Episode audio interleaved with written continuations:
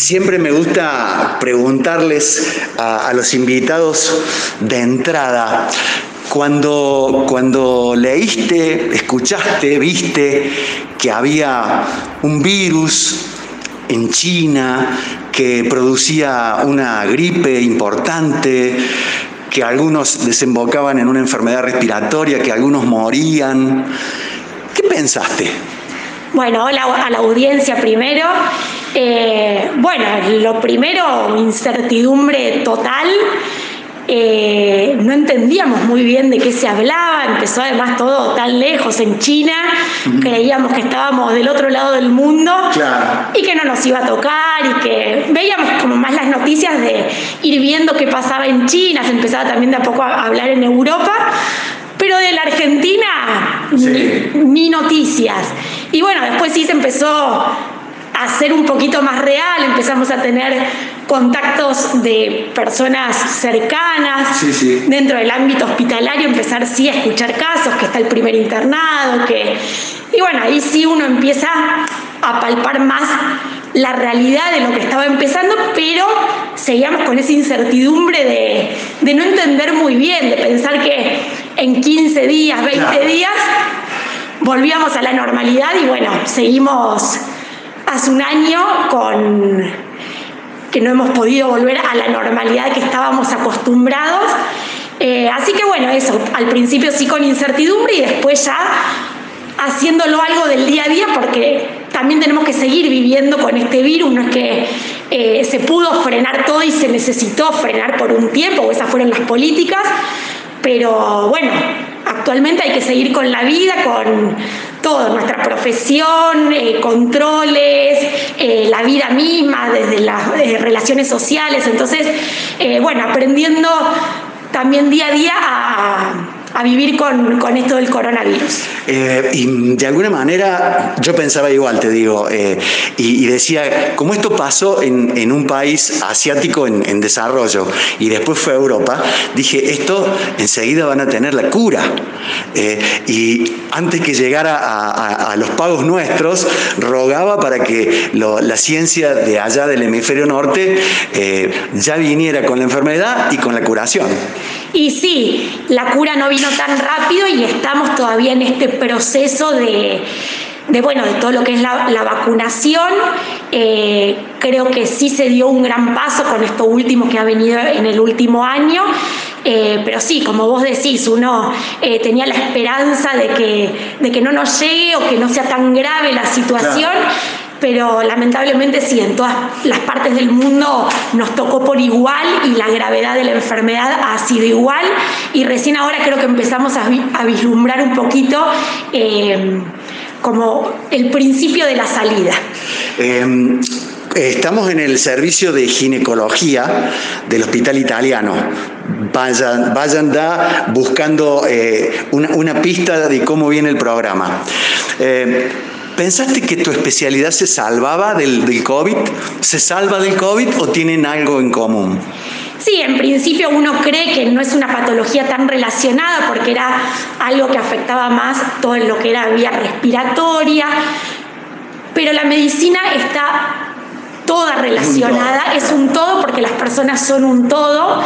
Eh, específicamente la enfermedad no ha comprometido eh, en grandes medidas todo lo que es eh, la ginecología, pero sí en algunas cosas nos tuvimos que actualizar eh, por complicaciones que genera el COVID, que pueden tener implicancias sí en la parte ginecológica. Entonces, obviamente que uno, eh, por más que le escape a todo lo que es las vías respiratorias, a la parte cardiovascular, pero sí tenemos que estar actualizados en lo que son las posibles complicaciones de la enfermedad y cómo nos toca eso en, en nuestro, en nuestra especialidad. ¿Cómo ha sido trabajar en, en pandemia? Mira vos, eh, hablé en pasado, como si no estuviéramos en el, en el medio del, del, camino. ¿Cómo es trabajar en pandemia en el servicio de ginecología? Se ve que son las ganas de que ya pase la pandemia, que ya la, la hablamos como pasado. Eh, al principio sí fue difícil eh, acostumbrarnos, eh, como hablaba antes, a toda esta nueva normalidad. Los protocolos. Los protocolos, sí, pero uno después se va acostumbrando a estar todo el día con el barbijo, con la máscara, eh, que terminas el día y que te duele la cabeza, o que tenés la marca de, la, de la máscara en, en la frente. Y bueno, uno se va acostumbrando también eh, enseñándole a los pacientes estos cuidados, porque por ahí también hay muchas veces que por ahí eh, se quieren sacar el barbijo en la consulta porque creen que uno no, los escucha, no los entiende. Entonces, bueno, es eh, un aprendizaje tanto nuestro, de los profesionales, como de los pacientes de todos estos cuidados que tenemos que tener, todo lo que es la higiene de manos. Pero bueno, cuando ya nos fuimos acostumbrando y esto lo fuimos haciendo como eh, eh, algo del día a día, eh, por suerte ya em, empezó a, a, ser un poquito más normal y más como, solía ser antes la consulta y verdaderamente no hay demasiadas complicaciones en las consultas médicas. Sean ustedes bienvenidos a una nueva emisión de los temas médicos, el programa de salud del Hospital Italiano de Córdoba en Radio Sucesos. Y como les dije anteriormente, estamos en el servicio de ginecología. Estamos con la doctora Virginia Scorza y la doctora eh, Florencia Pérez Jiménez, que ya son nuestras conocidas anfitrionas en el servicio. Pero hoy con una, eh, podríamos decir, una subespecialidad dentro de la ginecología o dentro de la urología.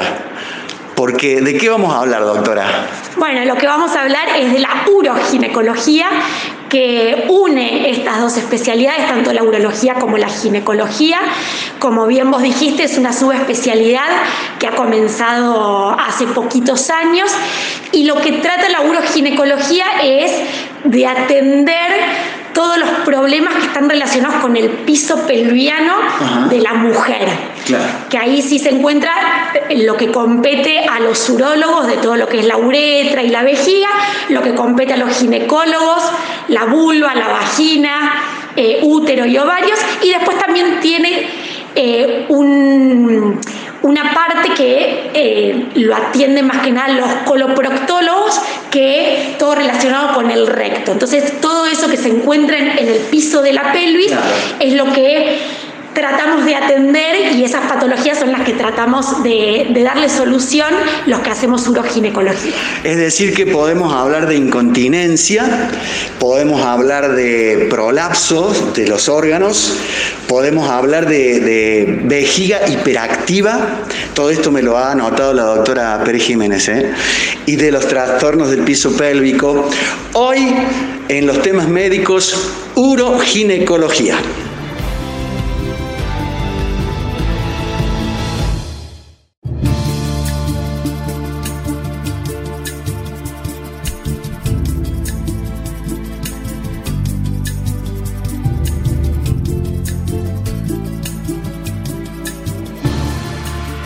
Servicio de ginecología del Hospital Italiano de Córdoba. Y mm, no te vayas del, programa porque esto también le interesa a tu mujer, le interesa a tu madre, le interesa a tus hermanas y próximamente a tus hijas.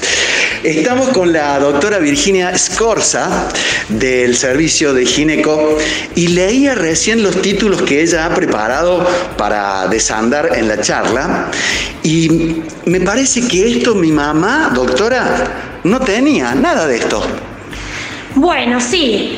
A ver, todo lo que son patologías del piso pelviano, em, las más frecuentes, como vos habías nombrado, es el prolapso, la incontinencia de orina, la vejiga hiperactiva, entre otras, son eh, patologías, enfermedades que todavía son tabú en la sociedad.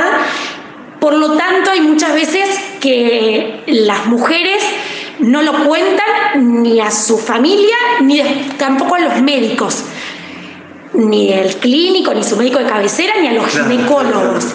Eh, y por ahí eh, es ya nuestra tarea en todo lo que son estas enfermedades que no son tan habladas, que sabemos que a las pacientes le puede generar algún tipo de vergüenza eh, el, el expresarlas, de nosotros como ginecólogos preguntar.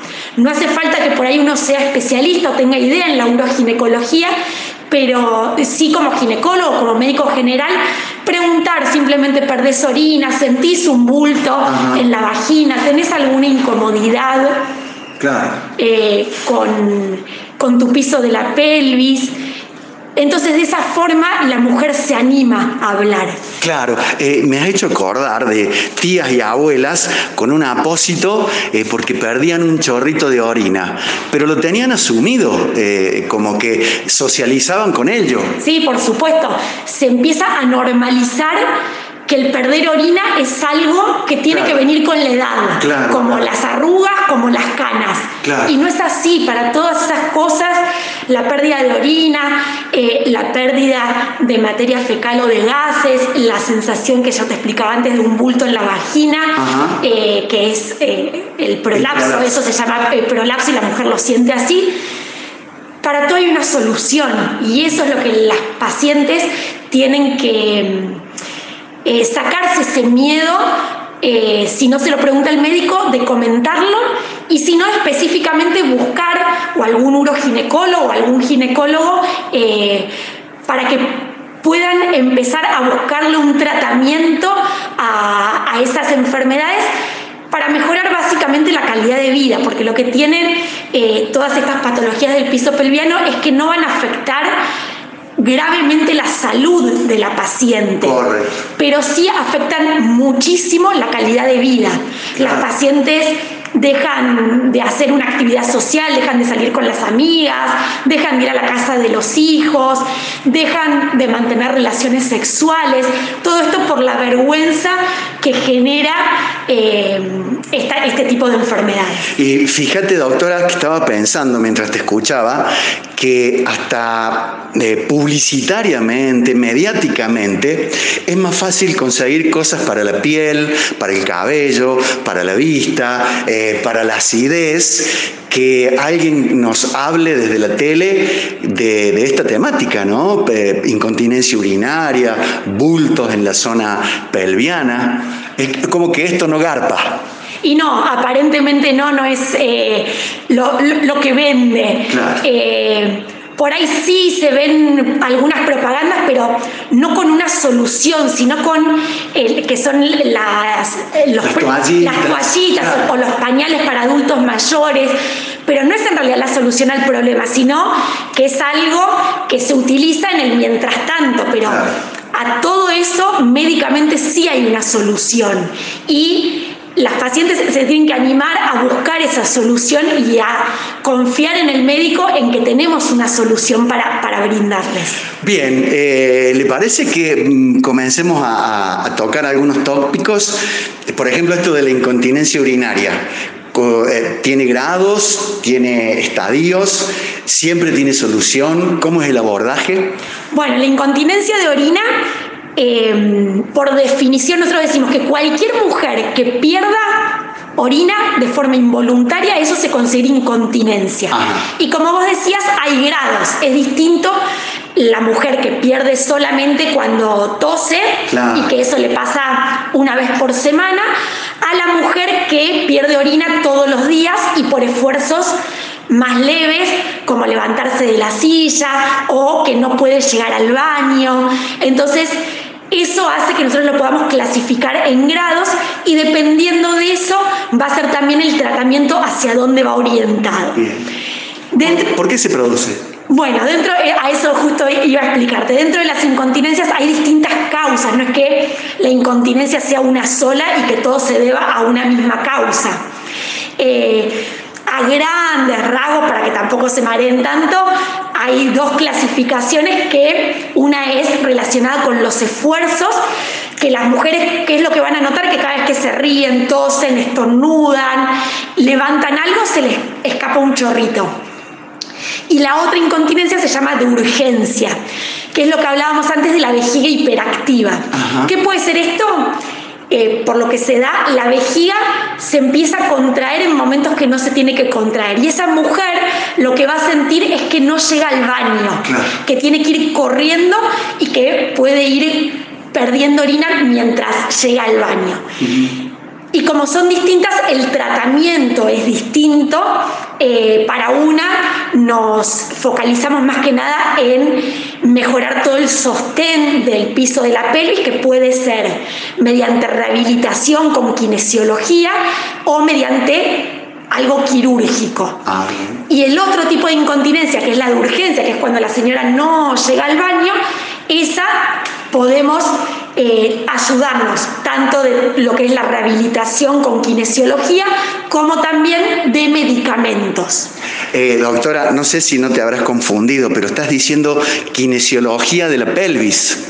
Sí, eso eh, es algo raro, es algo también bastante nuevo eh, pero es algo sumamente útil y necesario. Los uroginecólogos eh, siempre necesitamos y trabajamos junto con los kinesiólogos de piso pelviano que enseñan, eh, puede ser a fortalecer o hay veces que no, eso lo, lo va a determinar y lo va a ver dependiendo de cada patología, pero en sí restablecen lo que es la funcionalidad de ese piso de la pelvis basándose en todo lo que son ejercicios de musculatura, tanto de relajación como eh, para fortalecer. Enseñan también de nuevo a la paciente todo lo que son eh, reeducación de la vejiga, cuándo orinar, qué cantidad de líquido tomar hacer micciones programadas, tratar, eh, que siempre es muy importante, hay muchas pacientes que por ahí se levantan mucho a la noche a orinar.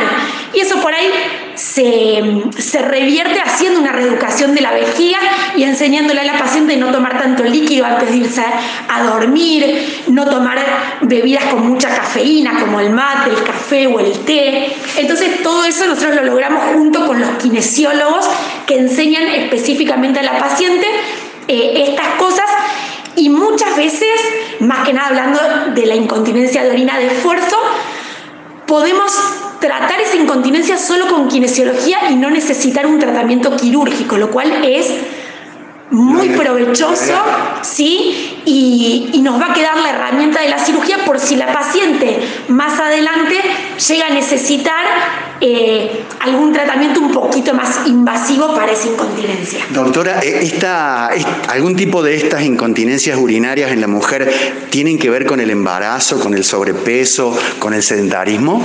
Sí, específicamente la incontinencia, la de esfuerzo, eh, está muy relacionada con los embarazos y más aún con los embarazos que finalizaron con un parto vaginal, ah. porque eso daña todo este piso de la pelvis y todos los músculos, y más si fueron partos con forceps, con desgarros importantes.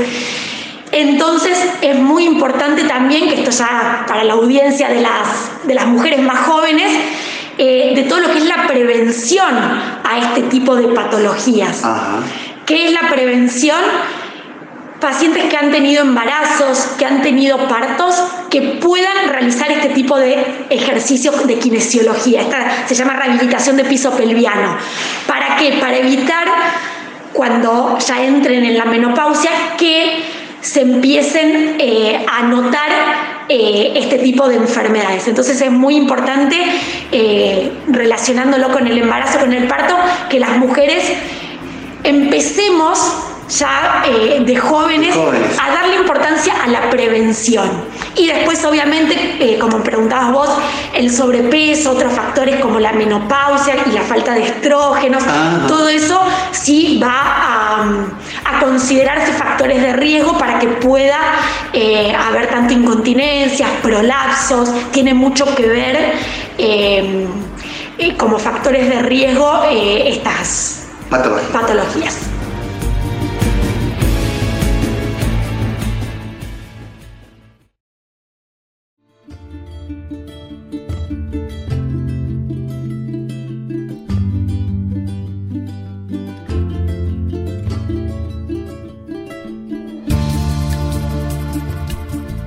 El agradecimiento para las autoridades médicas del Hospital Italiano, a la gente de la Mutual, a nuestros amigos de las farmacias del Hospital Italiano, al doctor Sebastián Irico, jefe del servicio de ginecología, que nos abre las puertas del mismo para llegar en este mes internacional de la mujer con todas las preguntas.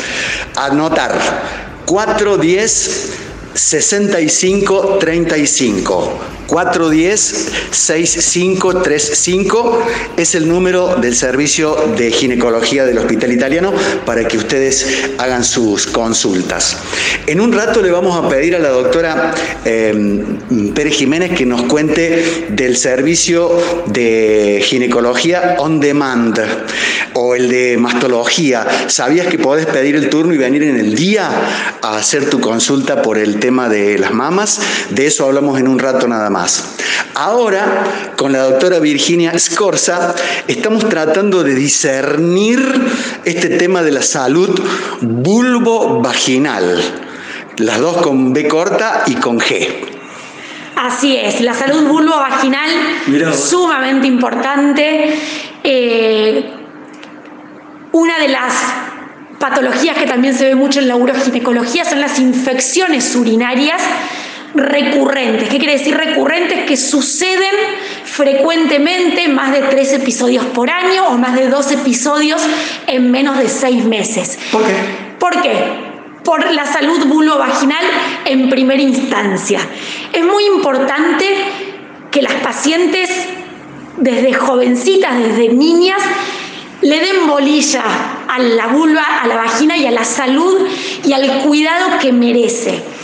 Eh, vemos mucho en el consultorio por ahí eh, falta de, conocimiento, por ahí creencias populares de cosas que están bien hacer y por ahí no son tan así. Eh, y la infección urinaria en la mujer es una patología que se ve más que en el hombre y esto es algo por una cuestión anatómica. La uretra, que es por donde nosotros orinamos, está muy cerquita de la vagina y del ano. Está todo en el área genital. Y los gérmenes que provocan la infección urinaria son gérmenes que vienen todo del aparato digestivo. Entonces es muy fácil que esos gérmenes vayan hacia la uretra, colonicen y generen la infección. ¿Qué tenemos que hacer para evitar esas infecciones? Tener una buena salud vulvovaginal. Porque si nosotros tenemos un ambiente saludable, hacemos que esos gérmenes sea más difícil que lleguen y generen una enfermedad. Cosas que vemos muy frecuentes, que nos preguntan las pacientes muy frecuentemente, es cómo cuidar, yo le llamo el medio ambiente de, la vulva y de la vagina, eh, para evitar estas infecciones. Algo que se ve muchísimo, el uso y abuso del bidet o de la higiene con agua. ¿Qué significa esto? Las mujeres, cada vez que vamos al baño a hacer pis, nos tenemos que secar con papel higiénico, no con agua. Y la forma de secarse siempre es de hacia adelante, hacia atrás. ¿Qué quiere decir esto? De la vulva hacia el ano. No al revés, porque si no, de la otra forma, nos estamos llevando todos esos gérmenes que te comenté hacia adelante. Y el bidet solamente se usa cuando uno va de cuerpo, pero si no, yo siempre le digo a las señoras, o a las chicas, no mires el bidet, olvídate que está ahí. Pero por ahí en la Argentina tenemos esa mala costumbre de hacer uso y abuso del bidet. Entonces, para que se acuerden, bidet no es constantemente para usar después de cada vez que hacemos pis. Pero doctora, no, no es em, em, exagerar en la higiene, ¿no? ¿no está bueno echarnos agua muchas veces? Justamente eso, el, el exagerar en la higiene, ese exceso, lo que va a hacer es llevar toda la flora que te cuida contra la infección y eso va a generar un cambio de pH. El pH es este medio ambiente que yo explicaba antes que permite que toda la flora nuestra normal de la vulva y de la vagina esté en armonía y nos proteja. Entonces, si nosotros le generamos un cambio de pH, aparte el agua también genera un exceso de humedad, entonces todo eso es propenso tanto para las infecciones urinarias como para las vulvovaginitis también tan conocidas. Eh, entonces, por eso no hay que generar este abuso del agua. Claro, es como cuando estamos con una angina en la garganta y, y, nos metemos caramelitos y cosas que cambian la flora normal del sitio, ¿puede ser? Así es, y con la higiene de genitales, menos es más, ¿está? Entonces, menos a lo que me refiero es agua, es mejor. La higiene de la zona siempre se higieniza la vulva, la vagina por adentro, salvo que sea una indicación médica, pero no se debe realizar. Solamente se debe eh, generar una higiene externa de la zona de la vulva. Y eso se tiene que hacer una sola vez al día, que dependiendo la edad que tenga de la paciente, vienen jabones íntimos que mantienen un pH ácido y después más cerca de la menopausia o en la posmenopausia indicamos más jabones neutros como el jabón de lavar la ropa o un jabón de glicerina neutra. Doctora, em, ¿se puede esto prevenir de alguna manera, eh, por ejemplo, con el, corte del, vello pubiano?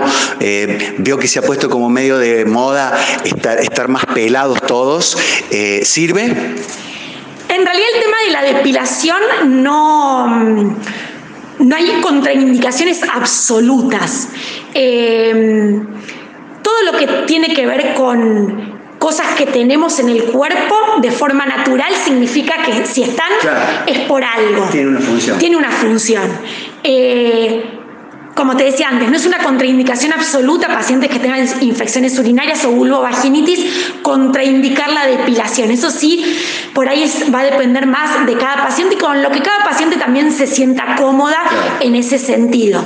Por ahí sí, pacientes que tienen infecciones ya a repetición, que hemos realizado tratamientos eh, médicos de forma preventivos y tienen como único factor de riesgo por ahí una depilación y uno por ahí puede sugerir por un tiempo de evitarla para ver si eso cambia en algo la evolución de la enfermedad. Pero en sí no es eh, específicamente a donde apuntamos o lo primero que le decimos a la paciente no hagas esto, porque por ahí es algo más de decisión personal eso.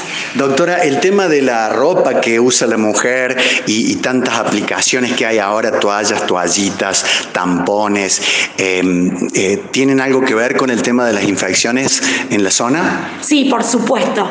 Eh, está muy, muy de moda o muy considerado normal usar el protector diario constantemente por el flujo vaginal. Entonces, para evitar que la bombacha esté con flujo, se usa el protector diario.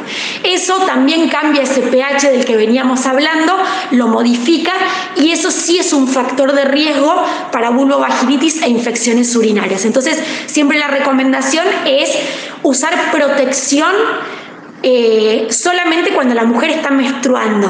Cuando la mujer no está menstruando, lo ideal es que la zona genital esté en contacto con la bombacha solamente y preferentemente siempre recomendamos todo lo que es ropa interior de algodón. No tanto de lycra, porque la lycra sí genera un poquito más de irritación. Eh, pero sí, el uso constante del protector diario, eh, como evitarlo, sí, para, para evitar los flujos, la vulvovaginitis y las infecciones urinarias.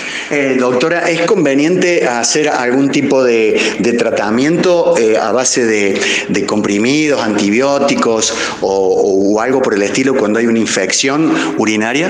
Sí, cuando hay una infección urinaria sintomática, eh, lo que se tiene que dar son antibióticos, porque están generadas por bacterias, entonces si nosotros no lo tratamos, eso puede llegar a empeorar el cuadro, generando por ahí una afectación más a nivel alta de los riñones, entonces siempre es necesario hacer un tratamiento antibiótico, para eso es importante siempre consultar un médico, eh, porque por ahí sí se ve también mucha automedicación con las infecciones urinarias, eh, entonces se necesita ver un médico, dar un antibiótico acorde y poder hacer la evolución y el seguimiento de esa infección. Es la doctora Virginia Escorza del Servicio de Ginecología del Hospital Italiano de Córdoba.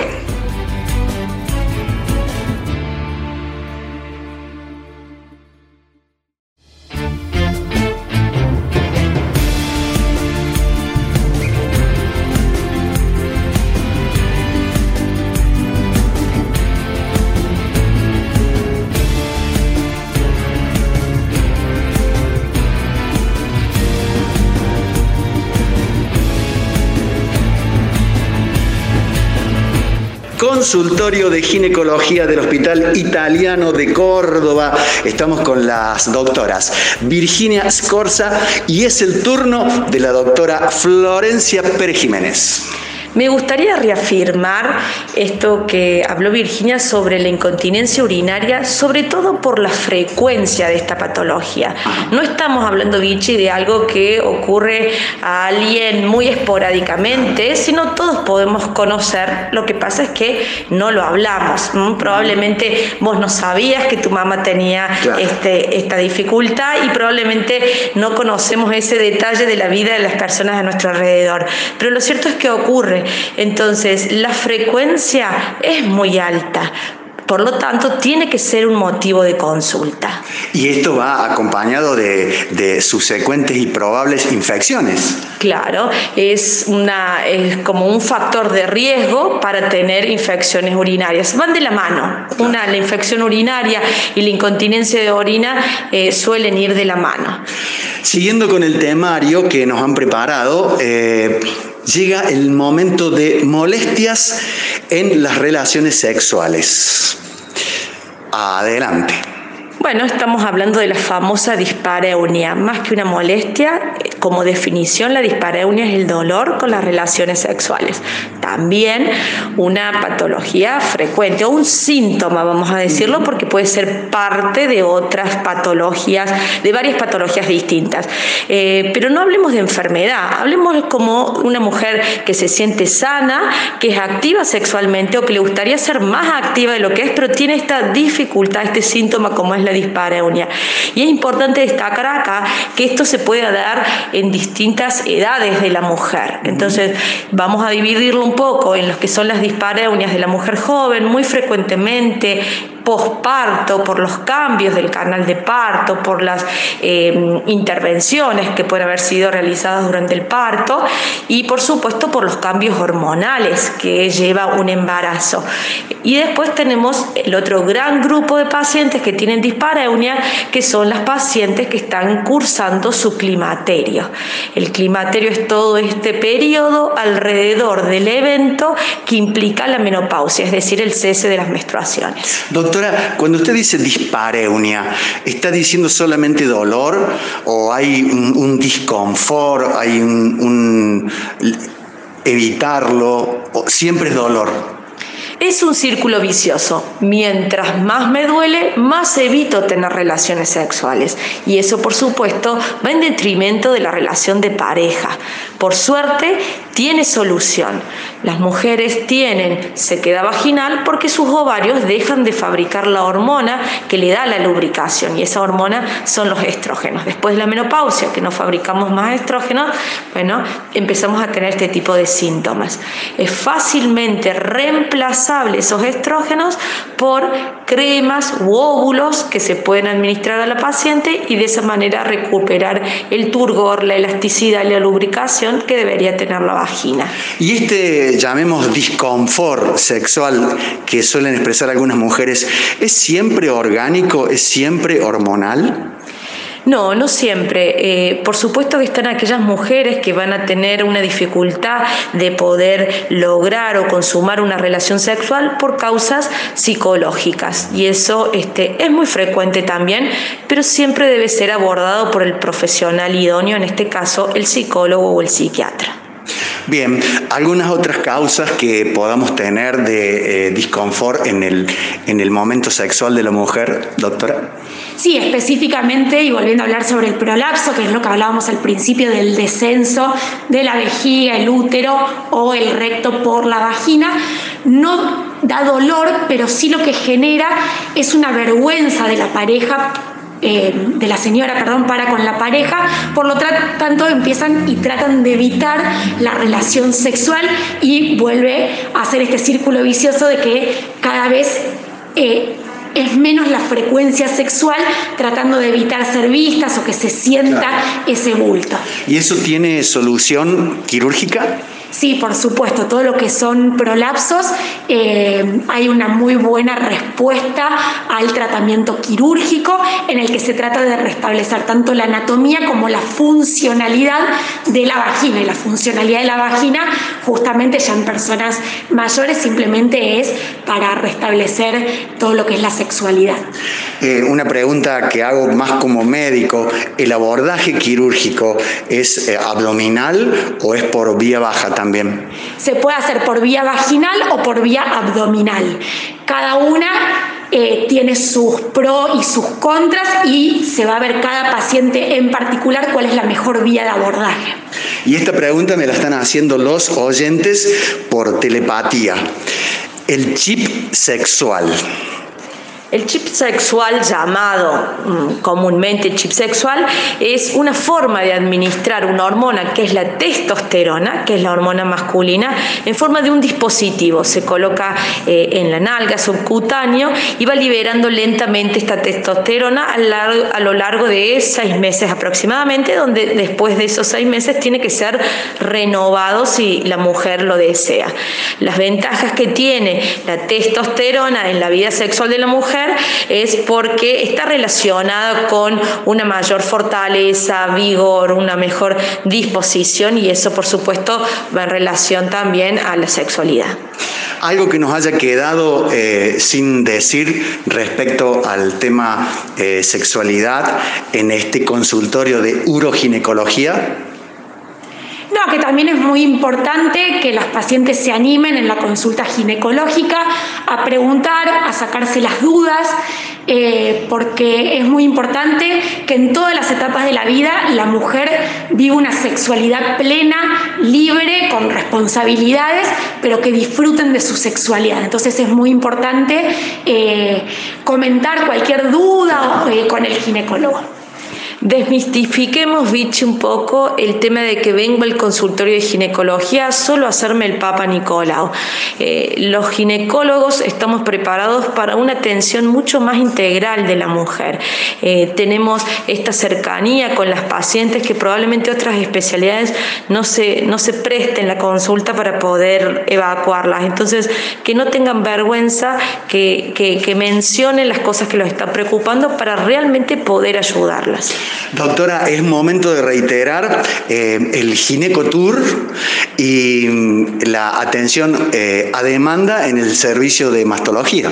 Por supuesto, con motivo del mes internacional de la mujer, desde el servicio de ginecología hemos lanzado esta modalidad de poder hacer los controles anuales en un mismo día. Viene la paciente al consultorio con un turno, lo va a revisar un especialista en ginecología, le va a realizar la toma de la muestra para el Papa Nicolau y la colposcopía y la va a derivar para que se pueda realizar en el mismo momento los estudios por imágenes correspondientes, mamografías, ecografías, etcétera y el consultorio de demanda, si me dejas este, eh, comentar, Vichy, es el consultorio de demanda de mastología. También por médicos acreditados por la Sociedad Argentina de Mastología, la paciente puede evacuar cualquier duda que tenga sin turno de lunes a viernes acá en el servicio.